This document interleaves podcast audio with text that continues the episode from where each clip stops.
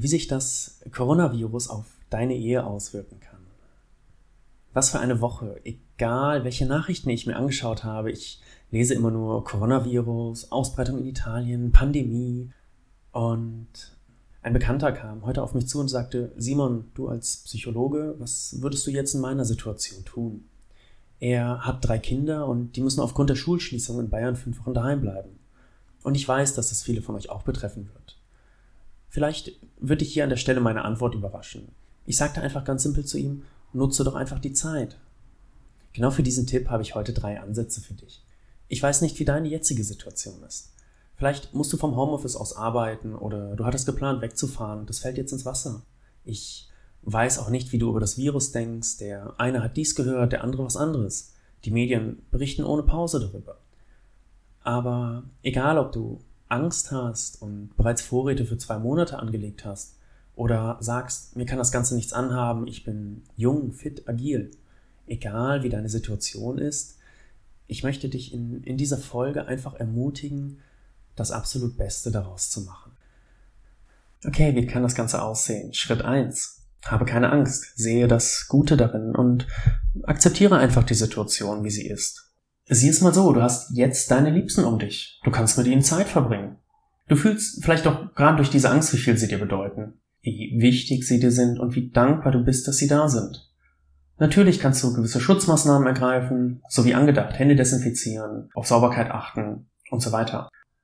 Naja, und dann, dann musst du die Situation einfach so nehmen, wie sie ist, wie sie kommt. Es liegt da nicht in deinen Händen. Also akzeptiere es. Sag, einfach zu dir selbst, es ist wie es ist, es kommt wie es kommt und ich bin zuversichtlich, dass mein Partner, meine Familie und ich das überstehen werden. Denn wir haben schon gemeinsam so viele schwierige Momente und Zeiten überstanden. Vielleicht hat es schon bei euch in der Ehe gekriselt oder mit den Kindern gab es schwierige Zeiten oder Krankheitsfälle, finanzielle Probleme, was auch immer. Denk vielleicht einfach kurz daran, erinnere dich, dass es danach doch wieder besser geworden ist. Und so wird es auch hier sein. Schritt zwei: Wenn du jetzt vielleicht schon etwas positiver darüber denkst, über die vor dir liegende Zeit, mach die Dinge, die du sonst nicht tust. Wenn du sonst den ganzen Tag arbeitest, du hast jetzt die Möglichkeit, mittags mit deinem Partner oder deiner Familie zusammen zu essen. Verschiebe den einen oder anderen Arbeitstermin, vielleicht den Feierabend und gönn dir einen Cappuccino mit deiner Frau oder deinem Mann in der Sonne. Oder Spiel mit deinen Kindern. Mach einen Powernap, also Mittagsschlaf. Wir Menschen sind eigentlich biphasische Schläfer, also schlafen zweimal am Tag. Das ist deine Chance, das umzusetzen und glaub mir, so ein Mittagsschlaf kann unglaublich angenehm sein. Wenn du sowieso hoffst, dass deine Firma endlich Homeoffice einführt, kann jetzt die Situation der ausschlaggebende Punkt sein. Nutze die Mittagszeit für ein kleines Stell dich ein mit deinem Mann oder deiner Frau. Setz dich im Morgenmantel an den Laptop und frühstücke mit deinem Partner eine Stunde länger. Und wenn du Kinder hast, gib ihnen ein Projekt über die Zeit. Besprich mit ihnen, wie die nächsten fünf Wochen aussehen können. Zum Beispiel können sie in einem bestimmten Fach in der Schule besser werden, ein handwerkliches Projekt, ein Gartenprojekt. Schaffe einen Anreiz für sie. Das kann natürlich auch Geld sein. Es geht darum, dass ihr die Zeit, die da ist, sinnvoll nutzt. Versuche die positiven Aspekte zu sehen und zu nutzen. Okay, Schritt drei: Setze selbst eine Aufgabe für diese Zeit. Vielleicht liegt seit langem in deiner Ehe etwas im Argen. Du kennst vielleicht das Gefühl, dass da was im Hintergrund ist. Bisher hast du es zur Seite geschoben, verdrängt, ignoriert und es gab immer irgendwas, was wichtiger war. Nur manchmal haben diese Dinge, die man verdrängt, eine gewisse Eigenschaft und diese ist, dass sie wachsen. Je mehr und je länger du sie verdrängst und je weniger du dich auseinandersetzt. Und sie können darin resultieren, dass du nicht mehr weißt, was dich glücklich macht im Leben und deine Situation dir aussichtslos vorkommt. Im schlimmsten Fall kann das in einer Depression enden oder anderen schlimmen Erkrankungen. Um das an dieser Stelle anzugehen, brauchst du vor allem Mut.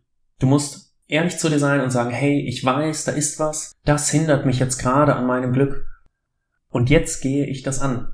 Jetzt habe ich die Zeit und mache einen kleinen Schritt in die Richtung, um das Problem zu lösen. Heute den ersten Schritt, morgen den zweiten und so weiter. Kontinuierlich und offen, mutig, weil du weißt, du möchtest und du musst diese Sache lösen. Was hier übrigens sehr gut hilft, ist Meditation.